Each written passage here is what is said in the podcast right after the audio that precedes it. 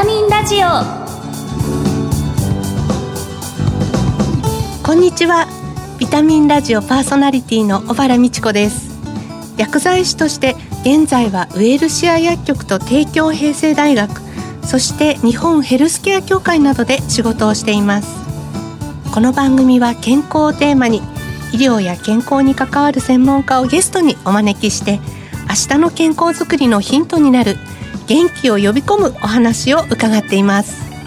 リスナーの皆様にとってビタミン剤になるような番組を目指しています。この後素敵なゲストをお招きしています。そして番組の最後にはプレゼントをご用意しています。どうぞお楽しみに。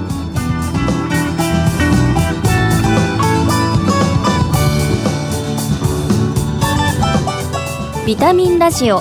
この番組はお客様の豊かな社会生活と健康な暮らしを支えるウエルシア薬局の提供でお送りします。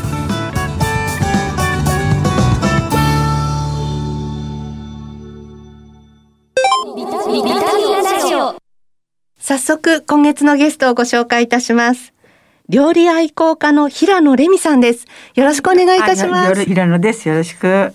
コロナ禍でおうち時間が増えて、あの食生活とか健康への意識っていうのが大変高まってるんですけれども、うんうん今日はあの今月の特集テーマとして、うん食で元気にということで平野さんにお越しいただきました。食よね。ちゃんと食べてなかったら元気にならないからねい。や、本当そうですね。あの、1回目の今日は旬を取り入れた食生活と題してお話を伺いたいと思います。なお、あの、感染予防対策でアクリル板越しにお話をしていきます。レミさんは東京都のお生まれ、はい。シャンソン歌手としてデビューされ、ラジオ番組を通じて、なんとイラストレーターの和田誠さんと出会ってご結婚されたということで、そうよ。はい。その後平野さんは料理愛好家として美味しく楽しくそして手軽に作ることができるメニューをたくさんご提案されていますが、料理に本格的に目覚めたのは結料理に目覚めたの早いですよ。だって、私、うちにさ、庭がさ、家庭菜園があったのね。ええ。そこにいろんなものがさ、トマトとかね、トウモロコシとかさ、さつまいもとかじゃがいもとかね、いっぱいさ、あって、真夏の真っ盛りにさ、ええトマトの畑に入ってくの。トマトをね、もいで、スカートでギュッギュッギュッギュッギュッってこすって、その場でむしゅっと食べるのよ。まあ、美味しくて美味しくて美味しくて、そのトマトでちょうどうちのさ、キッチンと台所にね、えっと、うどんがあったの。ええそれで、えーピーマンがあったから、ええうどんとピーマンと、えっ、と、トマトと、で、あとチーズかなんかあったのかな。それでなんかグラタンみたいなさ、作ってさ、ぐちぐちしてさ、真っ白いうどんがさ、真っ赤っかになってくるみたいに、ゴトゴトゴトゴトゴトゴトやってそれ食べたら美味しくて美味しくてさ、それがね、小学校の5年生ぐらいかな。えうん。目覚めたね、そっからね。目覚めちゃったからね、勉強よりかね、料理の方が好きになっちゃって、好きなことをやってさ、それがしかもさ、体に入れてさ、幸せ感じて美味しいって思えること。それはいいわよね。いやでもその家庭菜園をお家でやってたっていうのもポイントでしたね。そうね、そう父がね、いろんなね、グラジオラスとかひまわりとかいっぱい、お花がいっぱいあったし、で、家庭菜園でそういうものもいっぱいあってね、もうジャングルみたいにね、もうボーボーだったね、うちね。あの、まあ、今ちょうどね、食欲の秋っていうことで、うんうんこの健康的な食生活を考えるときに、旬の食材っていうのがやっぱり欠かせないと思そううんでよ。ですすね。昨日さ、昨日私ね、ええ北海道行ってきたのよ。で、日高にね、行ってね、帰りがけにね、道の駅行ったの。トマトがさ、柿だと思ったらトマトなの。柿の色してんの。オレンジ色なの。孫たちにもさ、食べさせようと思ってね、3個買ってきたのね。ええそれとナス買ってきた、ナス。ええナスもでっかい、こんなでっかいんですよ。ペットボトルぐらい、ええで、それを買ってきて、だからさ、ナスが旬でしょ？今だったらね。ええそうですよね。うんなんかナスはふわふわとしてて、皮が柔らかいとね。そうそう。でもね、あれはね、油吸うからね、いっぱいね。そうですね油。でもあの、油がまたさ、美味しいのよね。はいだから私はね、全部乱切りにしちゃってね、素揚げするの。で、素揚げしたらね、そこにさ、レミダレっていうのがね、あるんだけどね、薄口醤油とね、はい普通の醤油とね、みりんがね、1対1対1なの。その中にね、あの昆布をね、ちょっと切ってね、入れて、えっと、干し椎茸も中に入れるの、ポトンとね、お鍋の中に入れるの。で、ぐらぐらぐらぐらってしたら、そこにね、かつ節をいっぱいぷわーって入れるの、かつ節。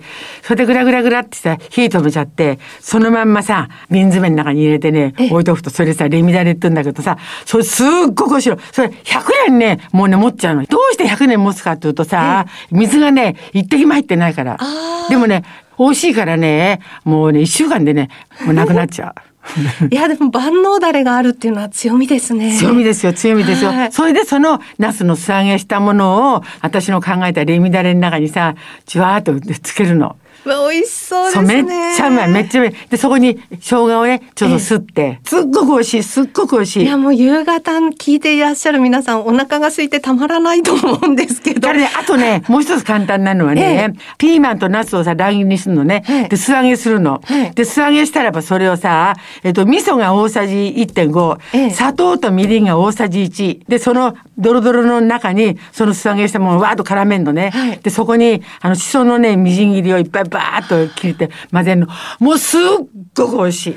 その他になんかおすすめのメニューですね。椎茸のポタージュね。これはもう本当にもういつもあの美味しくて、これはね、玉ねぎをさ、炒めてね、で、椎茸のさ、生椎茸も炒めて、ベッドベッドに炒めるんでしょ、ええだからそこにね、水をちょろちょろちょろって入れるの。そしたらそのまんまさ、ミキサーでガーッと回すの。ドロドロになったらそれもう一回お鍋の中に入れちゃって、そこに牛乳をちょっと入れてさ、ポタージュ。もうすごく美味しい。で、塩の代わりにさ、トリュフ塩っていうのがあってさ、ええもうトリュフの香りがちょっとするんだけど、それ入れたらもう本当に美味しいねもうレストラン。そうですよね。今ちょうどこう外食ができないので、うんお家でやるにはとってもいいメニューですよね。いいですよね。こういう料理でいいんですよ。ね、でも工夫する楽しみがありますね。はいで、その工夫の中でこうオリジナルの調理器具もね、作られましたよね。知ってるはい、知ってます。レミパン使ってました。あらまあすいませんありがとうございます。い いえみちこ先生ありがとうございます。とんでもないです本当にありがとう。それはね、えっ、と二十何年前にね、ええあの料理やってるじゃない？いっぱいと台所散らかっちゃってぐっちゃぐちゃになっちゃうの。カウンターが。で蓋をさ置こうとするとさ蓋が30センチぐらいあるんじゃない？そうでその場所がさそうひっくり返してさ蓋を置こうと思うと置き場所がないの。この蓋が立てたらいいなと思ったの。それでもういろんなデパートにさ電話したの。そうしたらね、えっと、蓋の立つね、えっと、お鍋でないっていうの。誰かどっかお鍋屋さん作ってくんないかなと思ってたらばさ神様がいたの。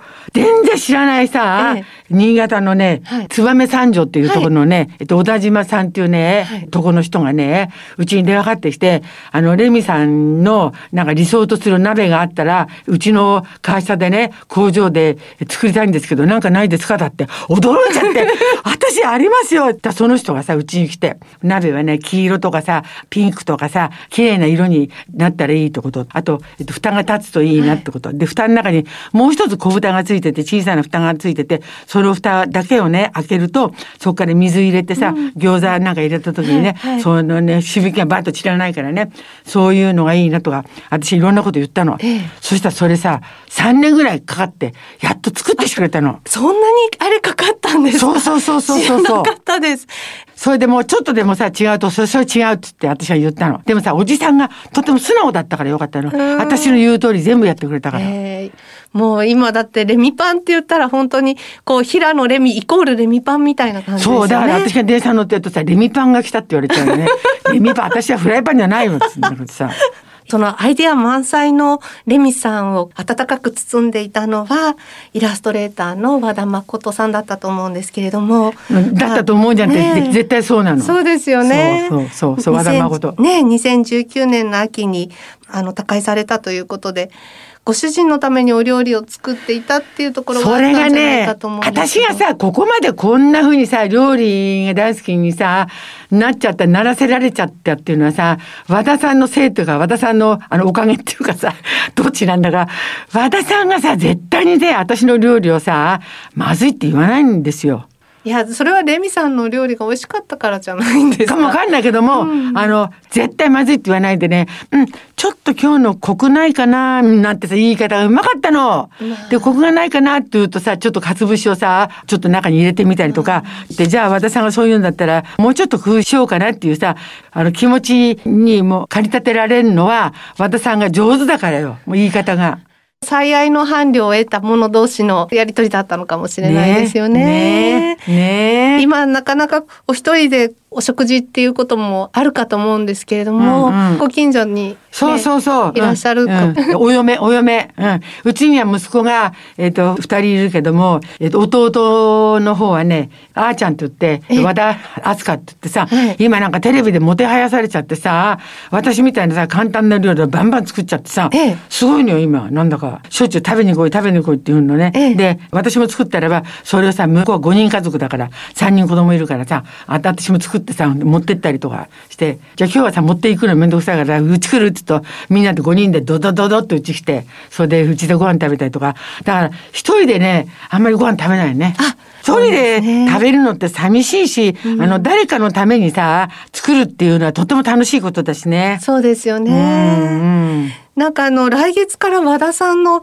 展覧会が開催されるっていうことで、はい、なんか和田さんの作品にお会いできることをとってもこう楽しみにしている方たちがたくさんいらっしゃると思うんですけれども、ね、嬉しいですよね。えー、どんなイベントになるんですか？うん、えー、ね和田誠展っていうのがあってね、えー、東京オペラシティのアートギャラリーというところでやるのね、知ってるようで知らなかった和田誠さんということで、えー、星新一との仕事のこととかね、はい、谷川俊太郎さんとの絵本のこととかね、えー、で児童書のイイラストレーションとか、あとそれから漫画でしょ？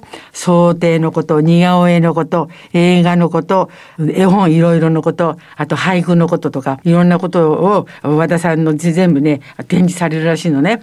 で、10月の9日からね、12月の19日までですって。ぜひもうぜひぜひい。らしてた、はい、多分ね面白いと思う。すごく面白いと思う。そうですよね、うん、なんか本当知らなかったこう和田誠さんの 一面が私たちも垣間見ることができるかもしれないです、うんうん、あと音楽もやるの作詞作曲もやるのよ。そうですよね、また来週あのいろいろお話を伺いたいと思います、はいはい旬を取り入れた食生活をテーマに伺いました。はい、ゲストは料理愛好家の平野レミさんでした。ありがとうございました。あ、風邪薬切らしてた。ドラッグストア空いてるかな深夜もオープン。ウエルシア。あれ？薬残っちゃったな。お薬の相談も。ウエルシア。答える、支える、ウエルシア薬局。公共料金、各種料金のお支払いも受けたまわっております。ビタミンラジオ。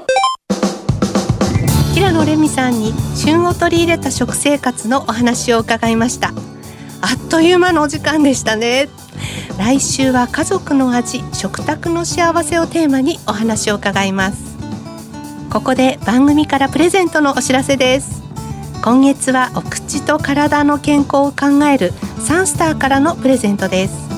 ガムプロケアのハイパーセンシティブペースト2種類とハイパーセンシティブデンタルブラシのセットをなんと抽選で10名様にプレゼントいたします。知覚過敏でしみる歯の痛みが気になる方こちらのペーストはその症状を防ぐだけではなく同時に歯周病も防いでくれるアイテムになっています。またデンタルブラシはガム史上最も柔らかい毛先を採用しています。ご希望の方ぜひ番組のサイトからご応募ください。締め切りは9月21日になります。お聞きのビタミンラジオ再放送は土曜夕方5時40分から。放送後はラジコのタイムフリーやポッドキャストでもお聞きいただけます。次回の放送は9月14日になります。来週は平野レミさんの元気の源もお聞きしたいと思います。番組パーソナリティの小原美智子でした。来週この時間にまたお会いしましょう。ビタミンラジオこの番組はお客様の豊かな社会生活と健康な暮らしを支えるウエルシア薬局の提供でお送りしました。